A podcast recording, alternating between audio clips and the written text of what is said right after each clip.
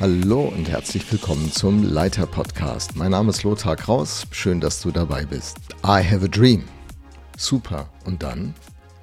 I have a dream. Weltbekannt wurden diese vier Worte von Martin Luther King durch seine berühmte Rede am 28. August 1963. Vor mehr als 250.000 Menschen in Washington proklamierte er diese Worte. I have a dream. 60 Jahre ist das jetzt schon her, aber diese Worte klingen immer noch in vielen Ohren. Träume können so kraftvoll sein. Und ich frage mich selbst immer wieder neu, hey Lothar, was ist dein Traum, der dich begeistert und der dich bewegt, dem du folgst? Lebt er noch in dir? Bewegt er dich noch? Setzt er dich noch in Bewegung? Ich frage mich, was nötig ist, damit ich nicht nur ein idealistischer Träumer bleibe, sondern immer neu zu einem Beweger werde, der tatsächlich Realitäten mit seinem Gott verändert. Durch dessen Leben das Gute bewirkt wird, das vielen anderen dient. Oh Mann, das wäre doch super, oder? Das kennzeichnet doch Führungskräfte, Leute, die in Verantwortung stehen. Haben wir das nicht als eine Verpflichtung, als Beweger, als Leiterin und als Leiter, etwas Gutes für andere hervorzubringen? Dieser Post wirft einen Blick in mein Nähkästchen, wie das mit meinem Dream so ist. Und dieser Post ist jetzt hier in dieser Podcast-Episode die Grundlage. Du kannst es auch auf meinem Leiterblog nachlesen. Starten wir. What's the dream? What is your dream? Ich erinnere mich noch gut an, an die Frage, die Dave Ferguson mir stellte, über zehn Jahre her. Er hatte eine, seinen Traum auf eine Serviette skizziert und stellte mir dann eben diese Frage. Träume sind ein so mächtiges Werkzeug. Träume sind wie Bilder der Zukunft, die uns begeistern und in Bewegung setzen. Bücher und Filme erzählen uns von solchen Träumen, die Menschen geträumt haben, ihre Geschichten die dann ihrem Traum folgten und Erstaunliches dabei erlebten. Aber auch das ist wahr. Es gibt so viele ungelebte Träume. Ich vermute fast, dass es tatsächlich wohl mehr Leute sind, die von einer großartigen Zukunft träumen oder träumten, die aber dann nie gekommen ist. Und das sollte so nicht bleiben. Nebenbei, der Traum von Dave ist so, wie er ihn als junger Mann geträumt hat, nicht in Erfüllung gegangen. Für ihn ist es dann doch anders gekommen. Aber hey, das ist nicht tragisch. Sein Traum wurde für ihn zum Ausgangspunkt für etwas, was er sich als junger Kerl noch gar nicht vorstellen konnte, was er nicht kommen sah. Und heute, heute ist es viel größer, bewegender und großartiger geworden, was er in seinem Leben erlebt hat. Das ist nicht ungewöhnlich. Manchmal beginnt es mit einem kleinen Traum, der dann immer mehr wächst und sich dabei verändert. Wie gesagt, nicht schlimm, das ist okay. Als Christ frage ich mich natürlich, hey, worum geht's? Mein Traum oder Gottes Traum? Wie finde ich denn nur meinen Traum?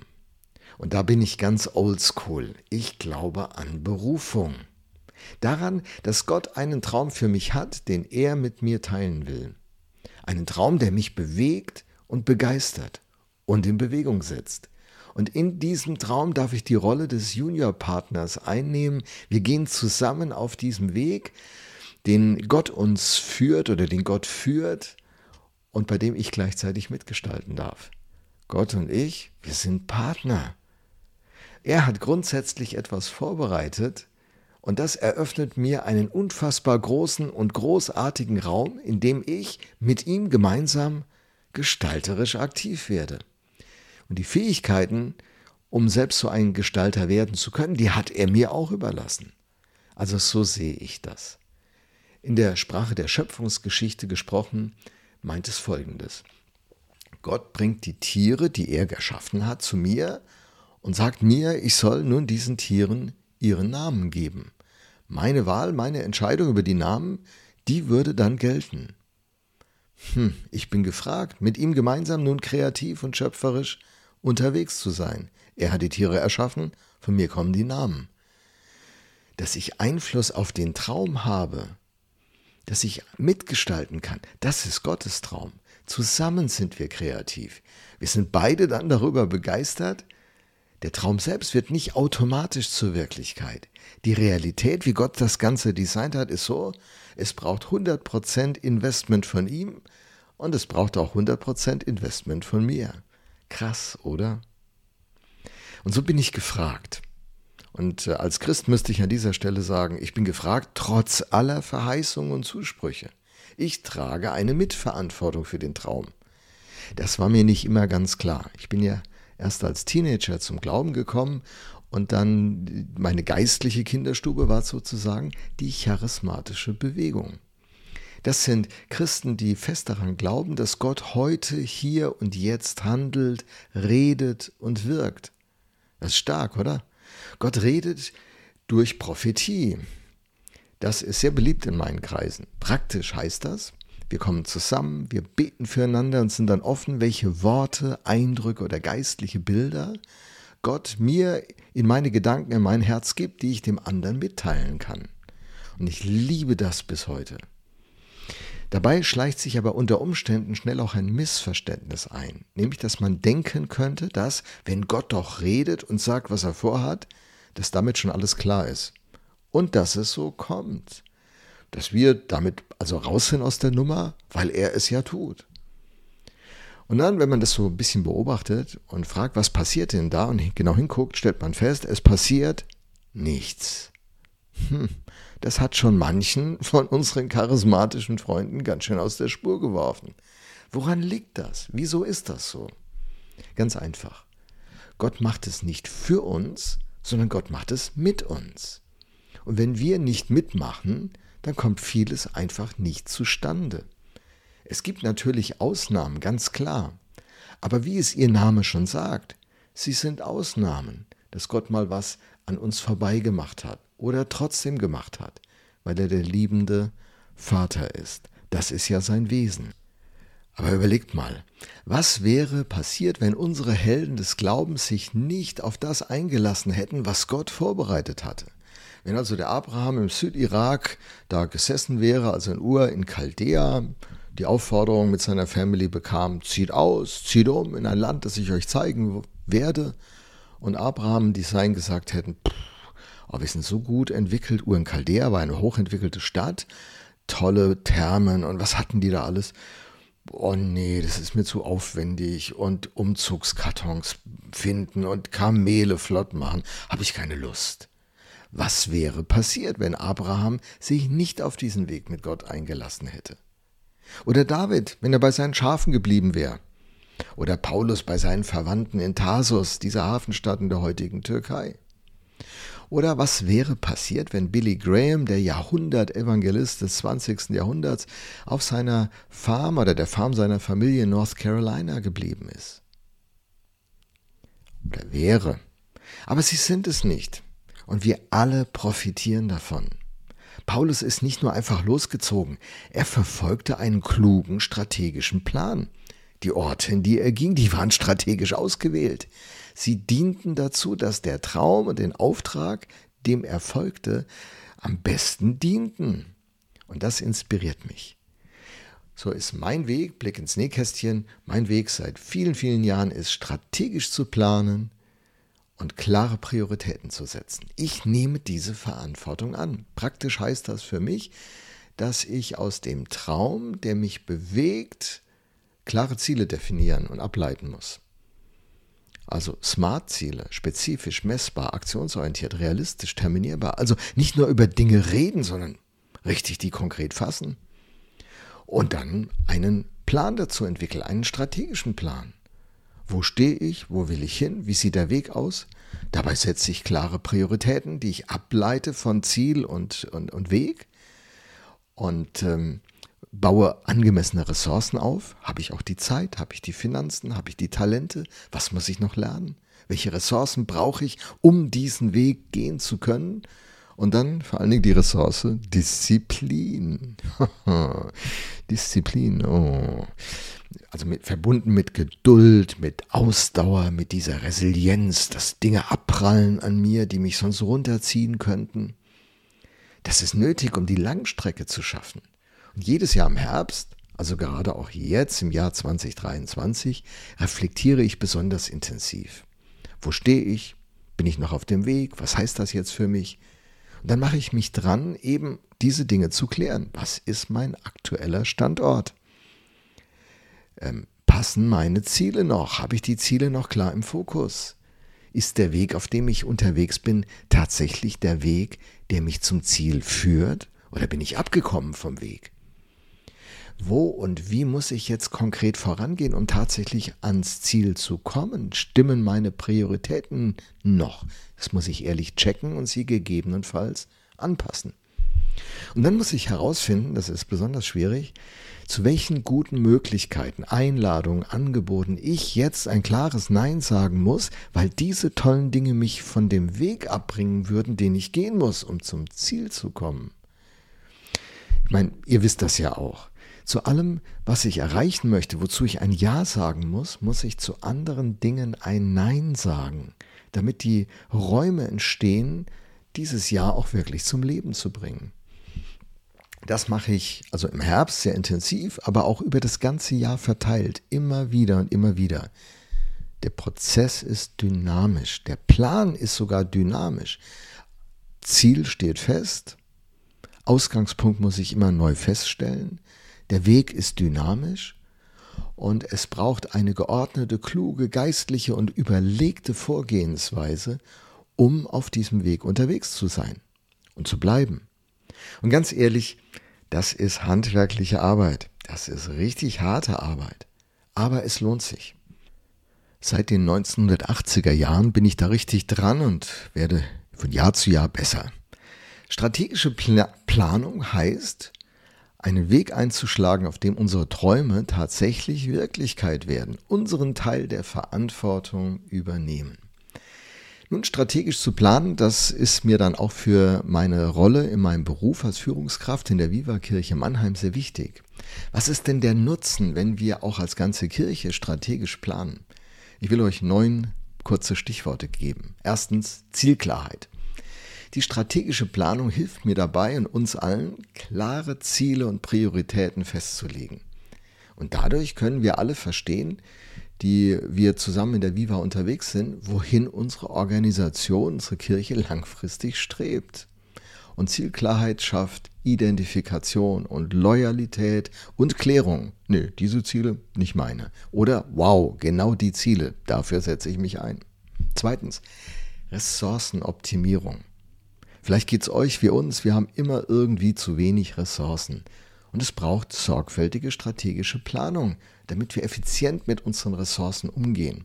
Ressourcen, das sind unsere Finanzen, unsere ehrenamtlichen und hauptamtlichen Mitarbeiter, die Zeit, die wir haben, um Veranstaltungen aufzusetzen und Begegnungen zu ermöglichen.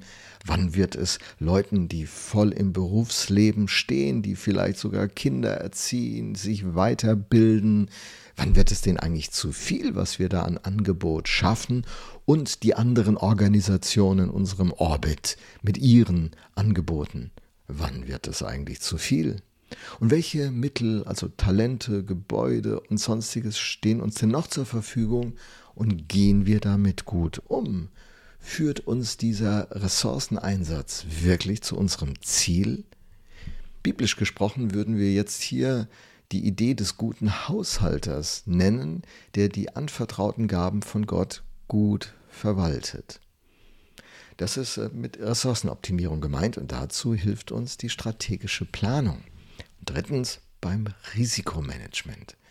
Es gibt ja immer potenzielle Unsicherheiten und auch Risiken. Und je früher man sie identifiziert und geeignete Maßnahmen dazu baut, kann man eben besser und seriöser reagieren als Organisation, als Viva-Kirche wollen und müssen wir uns auf die Veränderungen einstellen und die Herausforderungen schon kommen sehen. Nur so können wir die Gemeinde gut leiten. Viertens. Wir sind auf dem Markt der Möglichkeiten, auf dem wir bestehen, zu bestehen haben. Früher war ja die Kirche in der Rolle der, der Pool Position, wenn es um geistliche Fragen ging. Wir waren das geistliche Leadership in unserem Land. Aber das hat sich komplett gewandelt. Viele Leute erwarten spirituell von uns nicht mehr die Antworten. Sie suchen sie an vielen anderen Stellen und Marktbegleiter sind aufgetaucht, die für sich in Anspruch nehmen, was die Kirche früher für sich in Anspruch nahm. Und um auf diesem Markt der Möglichkeiten bestehen zu können, ist es wichtig, dass wir unseren Kernauftrag neu identifizieren, unsere Kernkompetenzen als konkrete Ortsgemeinde begreifen und treu zur Kernbotschaft stehen, mit der wir von Jesus gesandt sind. Und wenn wir darin Klarheit haben und das Teil unserer strategischen Planung ist, können wir auch in so einer veränderten Wirklichkeit bestehen. Fünftens, Kommunikation. Die strategische Planung bietet uns eine Plattform für die Kommunikation auch innerhalb unserer Viva-Kirche. Unsere hauptamtlichen und ehrenamtlichen Mitarbeiter können besser verstehen, wie ihre Beiträge zu den übergeordneten Zielen der Gemeinde äh, helfen. Und äh, das ist für sie eine super Motivation. Wir arbeiten vernetzt, wir vergeuden nicht die ähm, Ressourcen und alle wissen es, weil wir gut kommunizieren können durch unseren strategischen Plan. Sechstens, wir haben eine langfristige Ausrichtung. Es ist ja so, dass auch ähm, in, in Kirchen und Gemeinden äh, ständig neue Themen irgendwie kommen und irgendwelche internationalen Konferenzen bringen neue Trends. Man könnte ständig sich mit so viel Zeug beschäftigen und dabei seine Kraft verlieren und den Fokus. Biblisch gesprochen sollen wir nicht anfällig sein für jeden Wind der Lehre, für jede neue Idee. Wer einen strategischen Plan hat, hat eine klare, übergeordnete Ausrichtung. Und äh, das äh, hilft ihm, in diesen sich verändernden und ständig neuen Themen seinen Kurs zu halten. Wie ein Kompass. Siebtens.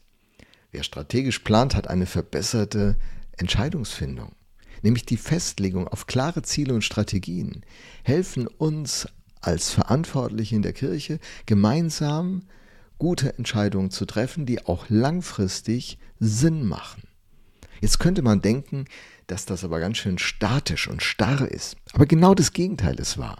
Denn achtens, eine strategische Planung hilft uns auch zu einer großen Flexibilität.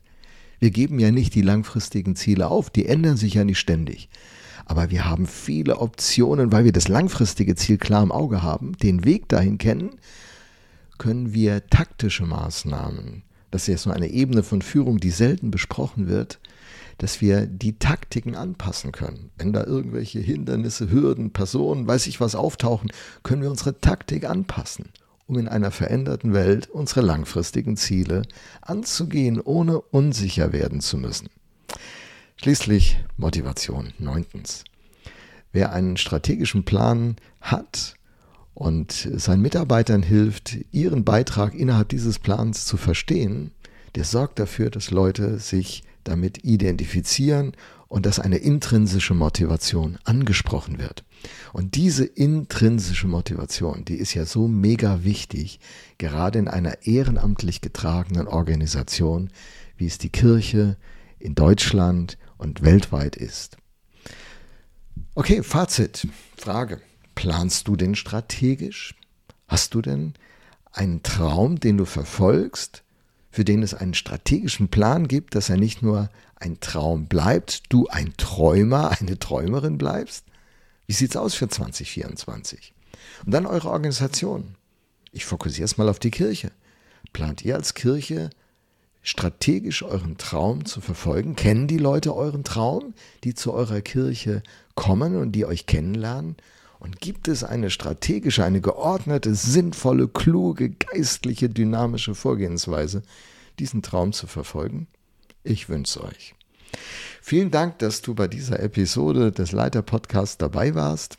Der Text ist auch ähm, in der kleinen Abwandlung auf dem Leiter-Blog zu lesen. Wenn dir es gefallen hat, wird mir ein Daumen hoch oder irgendein positives Feedback natürlich Freude bereiten, ob auf dem Blog oder dem, den sozialen Medien oder hier ähm, bei der Stelle, wo du diesen Podcast gehört hast. Ich wünsche dir jetzt auf jeden Fall einen richtig guten Tag und vielleicht bis bald mal wieder. Tschüss.